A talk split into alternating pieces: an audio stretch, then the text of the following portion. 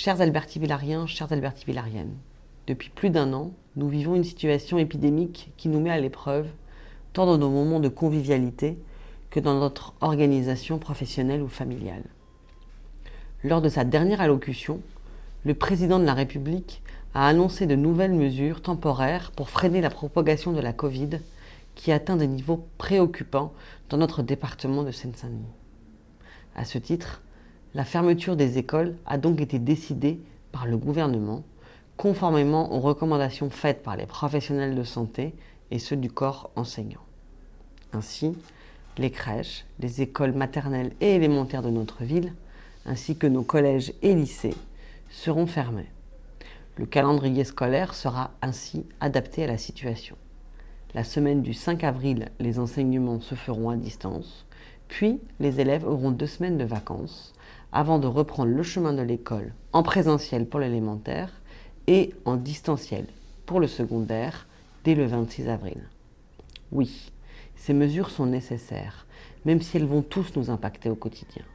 C'est pourquoi, depuis janvier, nous avons mis en place à l'embarcadère un centre de vaccination de proximité. Plus de 6500 personnes ont été vaccinées et pour les plus vulnérables d'entre nous, nous avons mis en place un système de préinscription.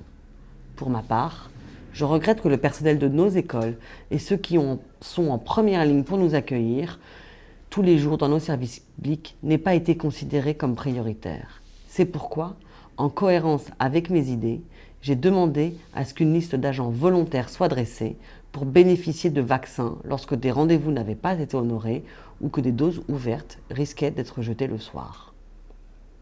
Aussi, je veux solennellement vous appeler toutes et tous à respecter vraiment les gestes barrières, à porter un masque, à utiliser le gel hydroalcoolique, à conserver les distances de sécurité sanitaire et à ne pas se regrouper au-delà du raisonnable. Ce respect des gestes barrières reste la seule arme que nous ayons pour nous préserver en attendant que la campagne de vaccination ait pu concerner toute notre population. Sachez que nous sommes mobilisés avec mon équipe et avec les services municipaux pour être à vos côtés. Prenez soin de vous et de vos proches.